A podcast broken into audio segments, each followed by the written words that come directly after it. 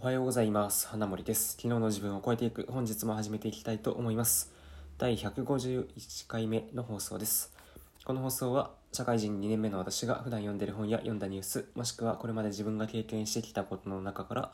これを聞いているあなたにとって何か役に立つ、もしくは気づきとなるようなことを発信するといった内容となっております。えー今回のテーマはですね、まあ、ニュースの記事なんですけど、まあ、題名の通りで Apple Podcast でサブスクが開始ってことで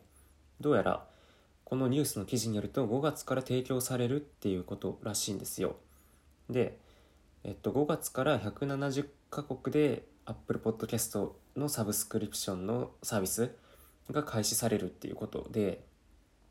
まあようやく Apple もその課金制度で稼げるようなその配信者が稼げるような仕組みを作っていくんだなっていうふうに、まあ、変わっていく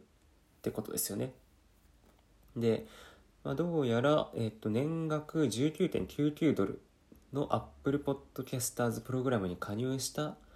ポッドキャスターは自身のポッドキャスト番組を有償提供にすることが可能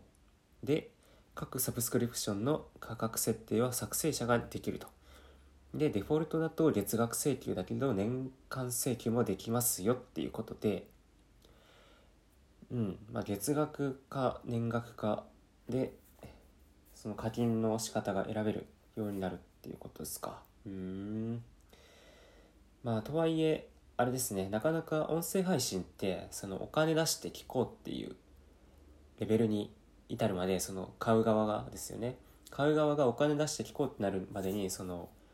結構ハードルが高いと思うんですよ。動画見るとか、あと文章読むっていうのなら、うん、まあそれそっちでもいずれでもそうかもしれないですけど、なかなか音声配信って中身が見づらいと思うんで、あの、なんていうんですかね、この人の声だから聞きたいとか、こういった内容、こういったコンテンツっていうことが分かっているから聞きたいっていう風になるのが大半だと思うんでなかなかねまだまだその無名の人がいきなりこういうサービスに登録してじゃあ自分の音声配信を月額500円で聞いてもらうっていうのはなかなかまだ厳しいんじゃないかなっていうふうに思います。うん、なのでまあひとまずは多分そのもうすでに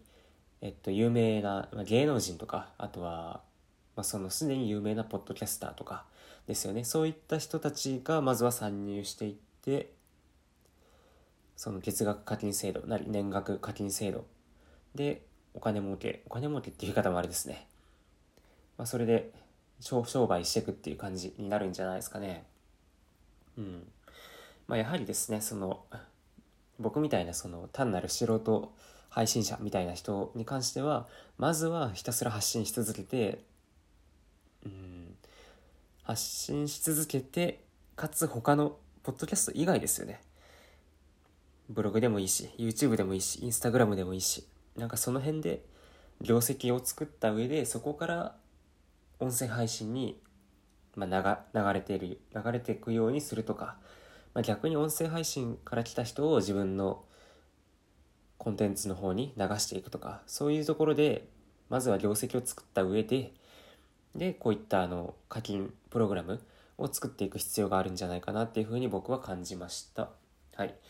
ということで、えー今回のお話は Apple Podcast がサブスクに5月から対応しますよっていう話でした。はい。えー最後まで聞いていただいてありがとうございました。また次回の放送でお会いしましょう。